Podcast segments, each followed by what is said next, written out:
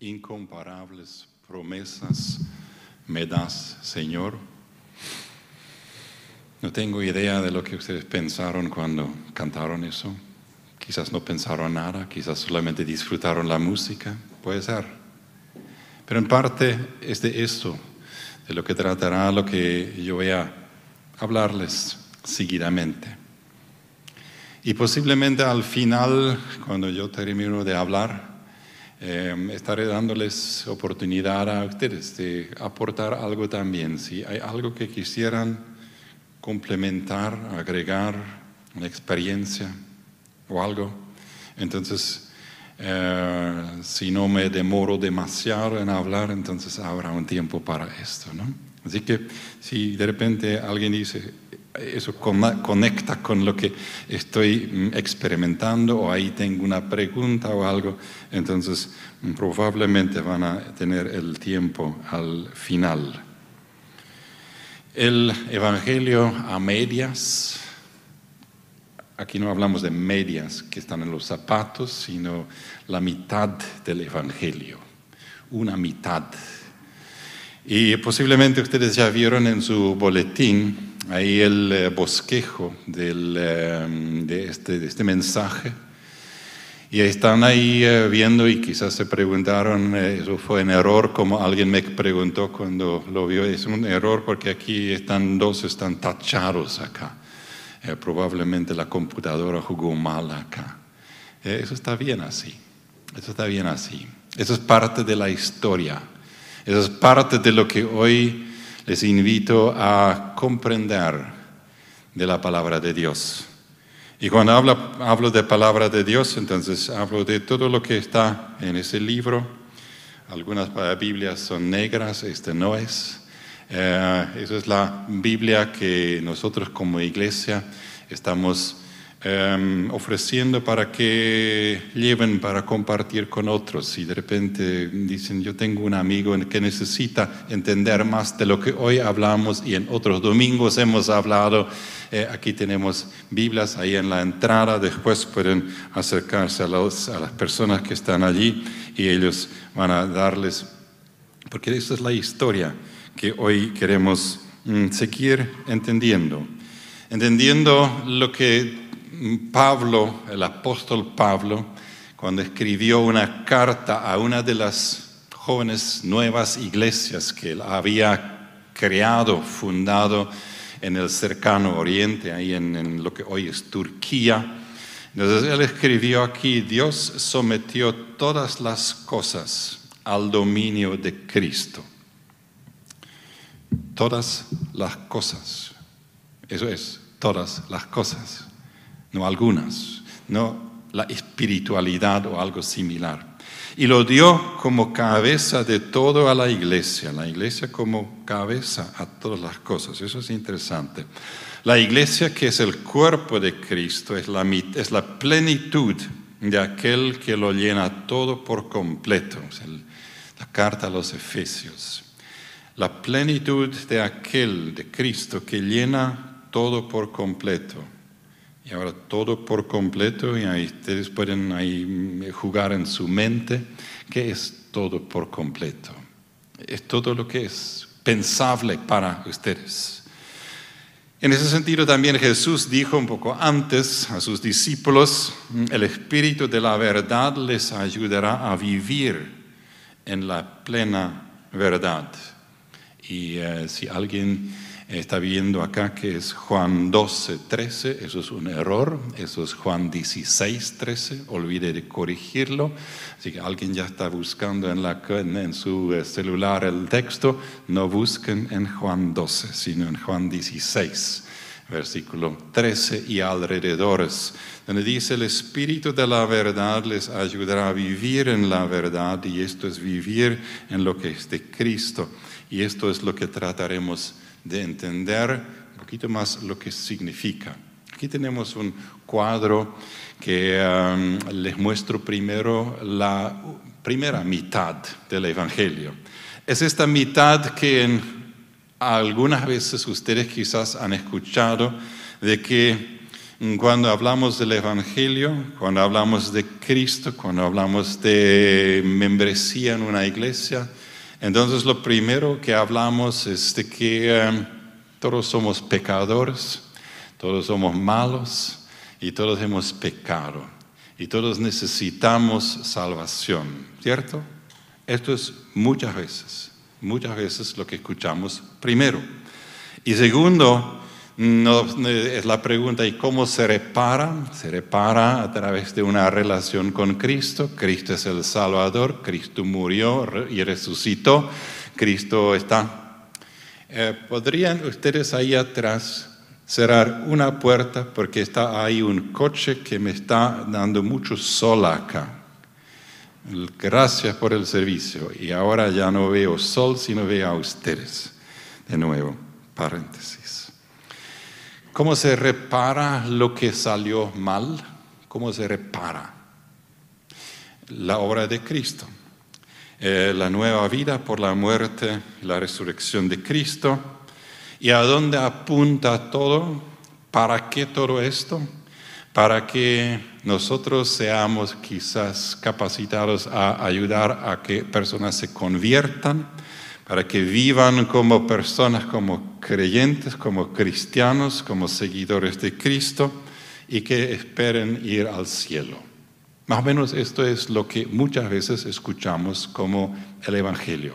¿Correcto? Algunos dicen sí.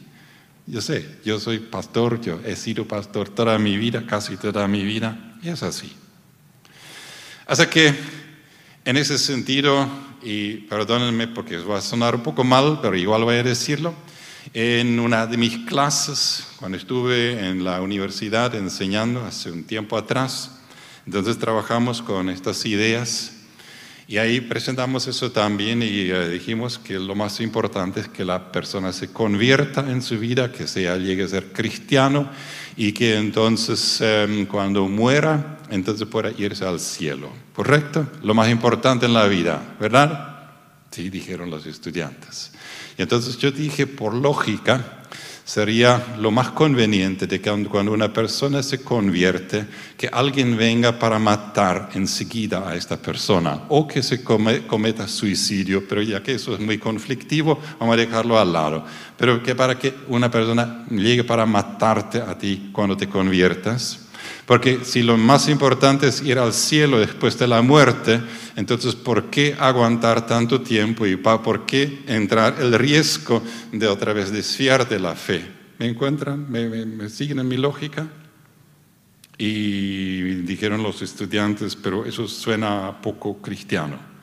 Y entonces mi pregunta era, ¿y qué es entonces más cristiano? ¿Cuál es este evangelio más completo. Ese evangelio que va más allá de solamente de hablar de la caída y el pecado y la salvación y ya está. Esa mitad que es sumamente importante. Es sumamente importante, pero no es todo. Es una mitad del evangelio. Es una mitad del evangelio. Es una mitad, por eso necesitamos enfocarnos en las, en las otras partes. Y la otra parte, aquí viene la parte de la historia completa. Y lo quiero ofrecer a ustedes, y si alguien de ustedes después tiene una historia que contar para, eh, para ejemplificar, para ilustrar lo que yo estoy diciendo, entonces serán bienvenidos para hacerlo. la parte que viene antes de la caída en la Biblia, y aquí eh, está la Biblia con sus tantas páginas y tantos libros, lo que viene antes de la caída, lo que viene antes del pecado, lo que viene antes de los relatos de la, del conflicto entre Dios y las personas, es el relato de la creación. Este relato donde Dios dijo, vamos a crear unas cuantas cosas maravillosas, bellas, útiles y vamos a hacerlo con gozo y vamos a hacerlo con perfección para que esto sea lo más lindo y lo más útil y lo más agradable para la gente. La creación. La creación que responde, eh, los relatos en la Biblia que responden eh, a esa pregunta de dónde venimos, pues venimos, según el relato de la Biblia, venimos de las manos creadoras, de la mente creadora de Dios. Además de eso, nos dice la Biblia que fuimos creados a la imagen de Dios. Ahora, hoy no vamos a tomar el tiempo para, eh, para explicar lo que todo eso significa. Eso podría ser otra enseñanza, otro mensaje. Pero esa es la primera parte de esa historia de cuatro partes. La primera parte de la creación, maravilloso. Una creación no solamente de las cosas y de las personas, sino a partir de las primeras páginas de la Biblia y entrando en los otros libros, al inicio del Antiguo Testamento, también la creación de lo que hoy llamamos instituciones. Instituciones como la familia, instituciones como la iglesia o la congregación o el pueblo que se congrega para ciertas acciones comunitarias, la creación también de gobiernos, la creación de pueblos y sociedades que trabajan, que viven juntos, la creación también de ciudades y de herramientas de producción. Todo esto va desarrollándose en, los primeros libros de la Biblia para decir que la creación que comienza con este relato de creación en el Nuevo Testamento, en el Antiguo Testamento, continúa con lo que es la creación de lo que hoy llamaríamos la civilización y el ambiente en el cual vive esta sociedad. La creación. Pues, y eso es primero, esto viene primero antes de hablar de la caída, antes de hablar de eso. Quizás una pequeña paréntesis acá. Si ustedes son como yo y unos cuantos amigos que tengo, muchas veces solemos cuando nos reunimos como para un tereré, para un mate o para un asado o algo similar, eh, muchas veces nos enfocamos en lo que es el pecado, la corrupción, por supuesto, de los otros, ¿no? De los otros. El pecado, la corrupción del gobierno y de sus funcionarios. Eh, también tenemos algunas palabras malas sobre los profesores de nuestros hijos eh, y nuestros vecinos también bueno, ustedes conocen las historias. Quizás ustedes son diferentes que nosotros, pero eh, así pasa. Esa es la primera parte, ¿se dan cuenta? Y pocas veces, más pocas veces, nos tomamos el tiempo para dedicar tiempo, valga la redundancia, pocas veces nos tomamos el tiempo para eh, compartir lo creado, lo bello, las historias que nos, que nos animan, lo lindo que hemos visto, el policía que nos ayudó, el funcionario público que no mintió, bueno, que nos ayudó realmente. Creación. La ciudad que no solamente es mencionable en las partes donde, donde derrumban las murallas, sino también donde hay asfalto nuevo y casas nuevas. ¿Me siguen? Este cuadro de los cuatro, cuatro capítulos acá nos ayuda a ver y a reflexionar sobre nuestra vida. Y ahí viene el cuarto, que es la parte de la restauración, de la perfección. Y enseguida vamos a ver un versículo, un texto de la Biblia con respecto a eso. La perfección a donde apunta todo todo será nuevo. Ah, no solamente serán las personas nuevas, no solamente las almas serán nuevas, sino todo el mundo, toda la creación que está gimiendo, como escribe la Biblia en alguna parte.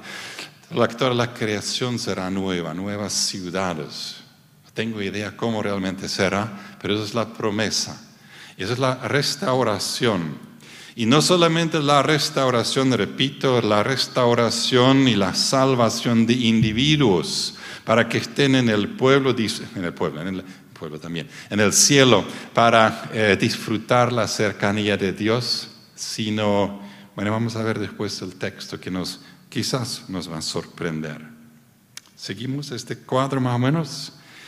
Este cuadro que en una otra ilustración podríamos ver acá, la historia completa es este, son esos cuatro pasos que podemos transferir a nuestras vidas para ver cómo nuestra vida funciona. La creación, la caída, la salvación y la culminación o perfección, etc. Y por otro lado, una, un evangelio a medias. ¿Están viéndolo? Falta la primera y la última parte. Y si la primera y la última parte falta, pues eso vamos a ver al final otra vez en otro cuadro. Em, y sabemos que en esta historia, en ese cuadro completo de la creación, la caída, la salvación y la perfección o culminación, eso puede ganar influencia, puede influir ahí el Evangelio y los seguidores de Cristo ganan influencia en la cultura y la sociedad, mientras que acá se lo pierde. Porque lo importante en esa segunda perspectiva, en, la, perspectiva a medias o a mitad, lo que importa es la salvación de individuos, pero no un gobierno de Dios en todo esto.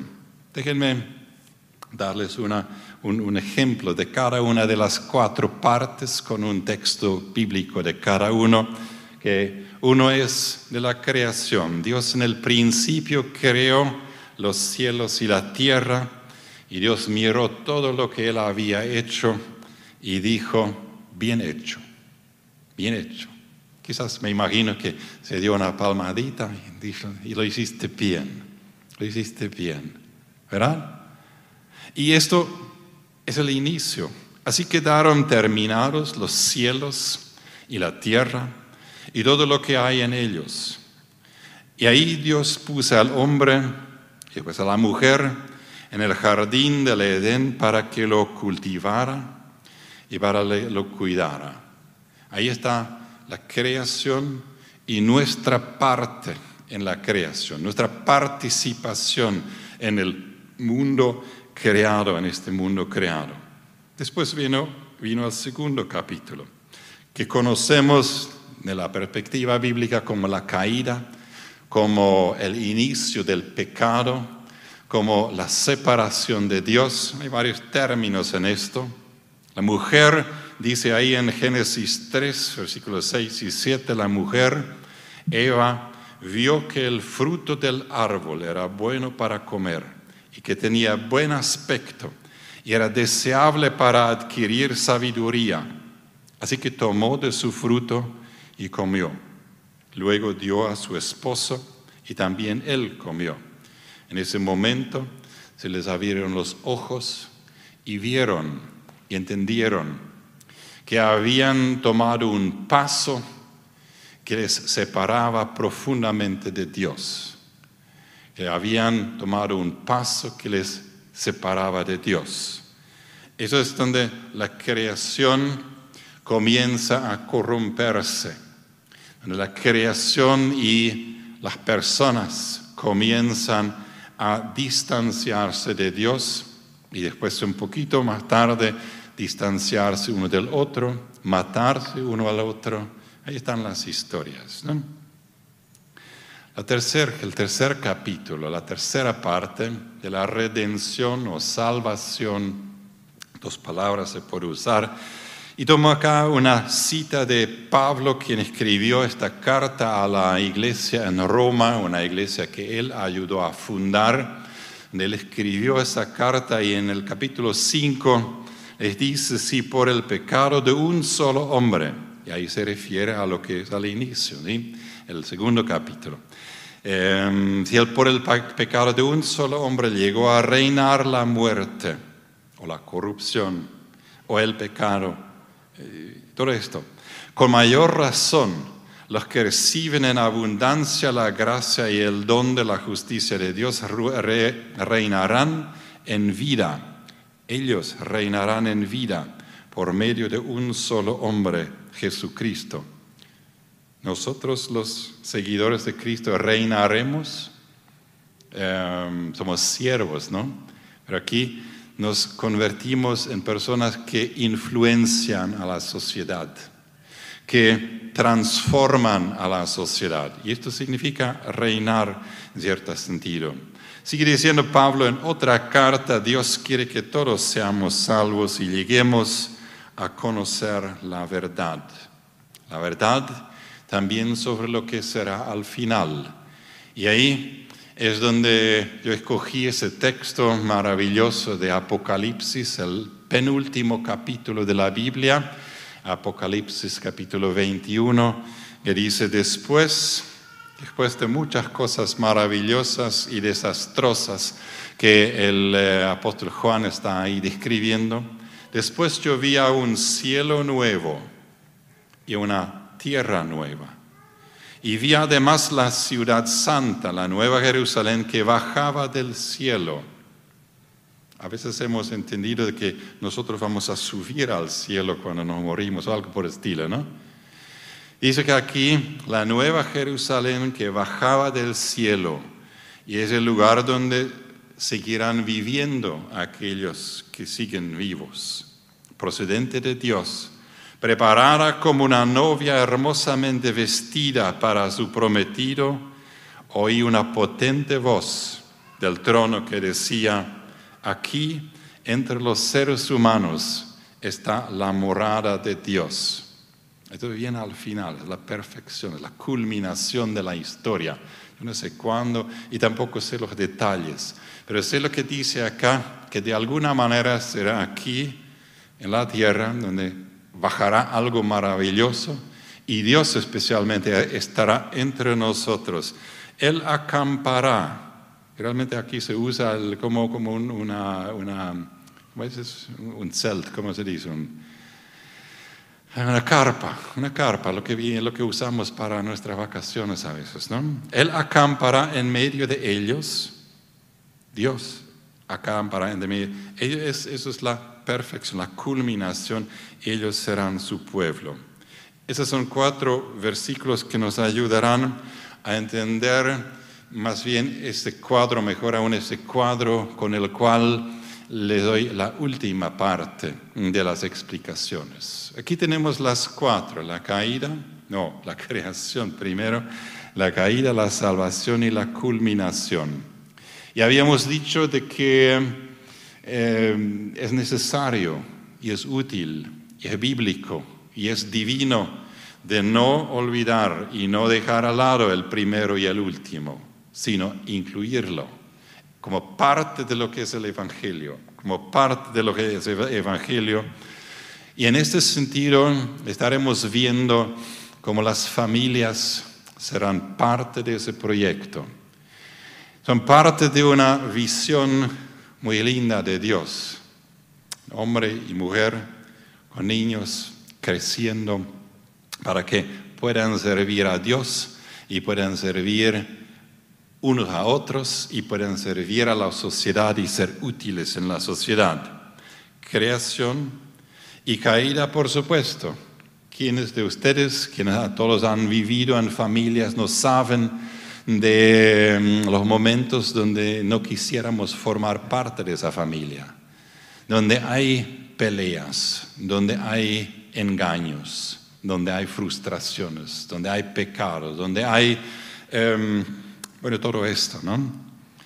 Y sabemos también de los momentos cuando alguien dice, perdóname, yo he pecado contra ti. Y entonces hay salvación, hay redención, hay paz otra vez. Y entonces la culminación, yo no sé cómo serán las familias al final, pero serán, parte de este, de este proyecto de Dios. Las iglesias Sabemos las iglesias, la iglesia menonita, la iglesia Concordia y tantas otras miles, miles de iglesias forman parte de ese proyecto. Forman parte de lo que Dios tuvo en su mente cuando creó al ser humano, que es, la congregación de personas que no, forman parte toda de una familia, sino se congregan, se reúnen con un fin, con un propósito común. Y este en el, en el sentido, en el caso de las iglesias, es para apoyarse mutuamente, para honrar a Dios, para enseñarse mutuamente. Tenemos a las escuelas, pronto comenzarán las escuelas. Entre los creyentes, los cristianos en Paraguay hay muchísimas escuelas, probablemente más de 250 escuelas em, de iglesias bajo la tutela, bajo la dirección y apoyados por iglesias. 250, quizás son 300, yo no sé el número exacto, pero son muchísimos. Muchísimos maestros que están enseñando, universidades, facultades em, católicas, evangélicas, donde, donde se practica eso, se enseña eso, que las personas son creadas por Dios que entró el pecado, que hay salvación y que nosotros como escuelas estamos aportando para que cuando Dios esté en medio de nosotros y está en medio de nosotros, podemos formarlo en la manera como Dios quisiera hacerlo. Empresas forman parte del reino de Dios, forman parte de esa visión forman parte de lo que es creación de cosas y de instituciones y de organizaciones? Por supuesto que sí, por supuesto que sí. El Antiguo Testamento en muchas ocasiones habla de aquello lo que se produce, herramientas, casas, em, cosas. Y es todo como parte de este reino de Dios, parte de lo que nosotros seguimos creando también. El deporte y la música forman parte de ese paquete divino de Dios. Bueno, música diríamos que sí, si es música cristiana, ¿no? Pero deporte, ser porteño, Olimpia y todo esto. Y sabemos que siempre cuando se reúnen los que alaban, los que adoran y los que siguen a Cristo, su manera de hacer deporte, su manera de hacer música es diferente. Y la música sirve en tantas diferentes formas para alabar a Dios y para enriquecernos mutuamente. Y el deporte en la misma forma es parte de todo esto. Las capellanías, estas organizaciones, esos grupos, que trabajan en las cárceles, que trabajan en las empresas, en los colegios y en otros lugares, donde justamente tratan de, enseñar a estos grupos que Dios está presente en diversas formas. Algunos de ustedes ya conocen el servicio voluntario menonita, si no lo, si no lo conocen, les invito a conocerlos. Si no saben dónde, pregúntenme a mí. Si no tienen mi número, llamen a la secretaria de la iglesia. Eh, son dos organizaciones, el Servicio Voluntario Menonita y el Hospital Menonita Kilómetro 81, que fueron fundados unos 60, 70 años atrás para responder a necesitados, necesidades que originan, que tienen su origen en el pecado su origen en el alejamiento de las buenas maneras de vivir, en las buenas maneras de convivir. Y ahí están sirviendo a los más necesitados, los pobres financieramente, los que, los que sufren enfermedades, los que tienen familias destrozadas.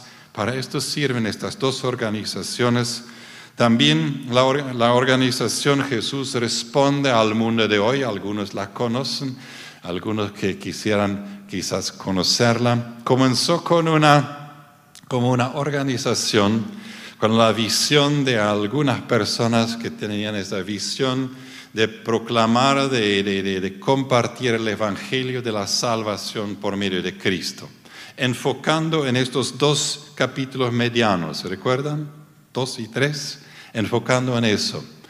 Pero en algún momento se dieron cuenta de que la vida humana no es solamente responder a la caída y predicar el Evangelio de Salvación en este sentido limitado como lo presenté, sino se dieron cuenta de que hay personas que necesitan silla de ruedas y consiguieron silla de ruedas para aliviar el sufrimiento de estas personas. En otro momento se dieron cuenta de que hay necesidad para entrenar a niños y jóvenes en una manera, en, en el deporte, con valores basados en la Biblia y en la fe cristiana, y crearon las organizaciones deportivas para esto. En otras ocasiones se dieron cuenta de que hay niños que no tienen para comer y crearon las, ¿cómo se llaman? Las ollas populares o esto en diferentes formas y especialmente durante la pandemia hubo cientos de estos, miles de niños. Y decimos, esto es evangelio, esto es comida, esto es, y esto es evangelio.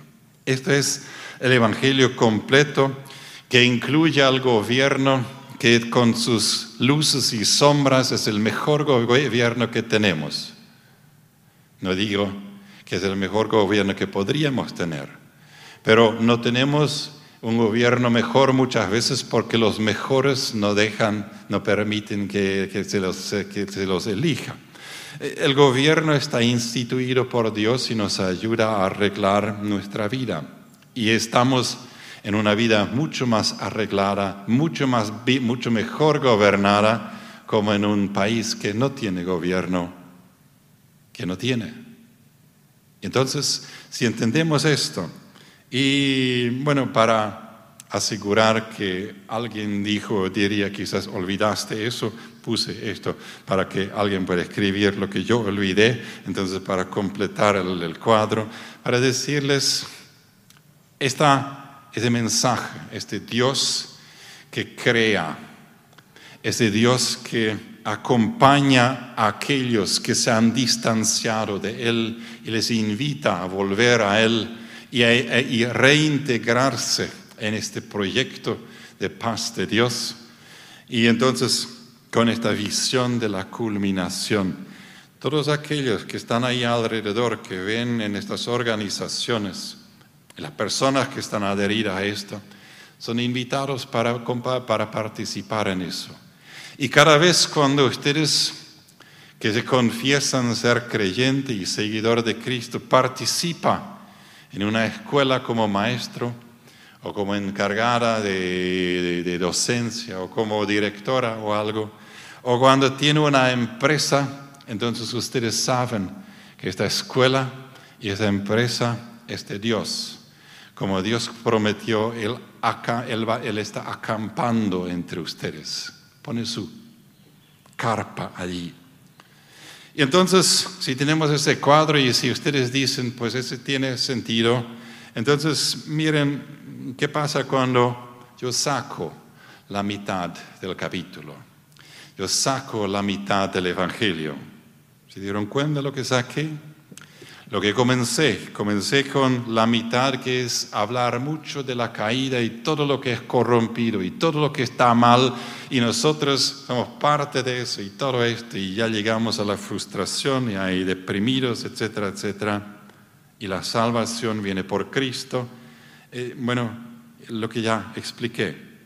Y cuando sacamos esto, sacamos lo de la creación, lo de la visión de Dios para una sociedad que funciona, donde Dios provee los, las personas, provee los recursos.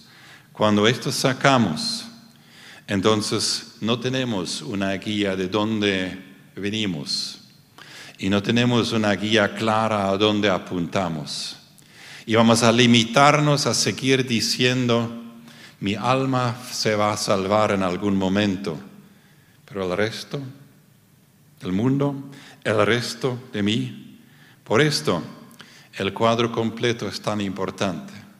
Por esto la invitación de todos ustedes cuando ven esto, pueden seguir diciendo, como vimos al inicio, yo quiero participar en la historia completa. Y yo quiero celebrar lo que es creado y quiero participar quiero ser co-creador. Y siempre cuando ustedes plantan un árbol, cuando ustedes hacen nacer un niño y cuando ustedes comienzan un casamiento, un matrimonio, y cada vez cuando crean una empresa Y cada vez cuando participan en el gobierno, están participando en la creación de Dios. Y cada vez cuando ustedes ven que hay personas que se alejan de Dios y que se comportan, o quizás usted mismo, en una manera que entristece a Dios, entonces ustedes saben que eso tiene el potencial de destruir no solamente su vida, sino la vida de otros también. Y entonces sabemos que la esperanza está en un nuevo pacto, en una renovación que finalmente está desembocando en lo que yo he llamado acá la perfección o la culminación que estaba ejemplificado e ilustrado con ese texto que yo leí de Apocalipsis. El Evangelio entero o a medias, yo estoy seguro de que ustedes todos, bueno, la mayoría, hoy va a decir, sí, entendí un poquito más. Y entendí que yo quiero practicar, vivir y difundir el Evangelio completo y no el a medias. Es un evangelio completo que abarca todo esto, que abarca todo esto.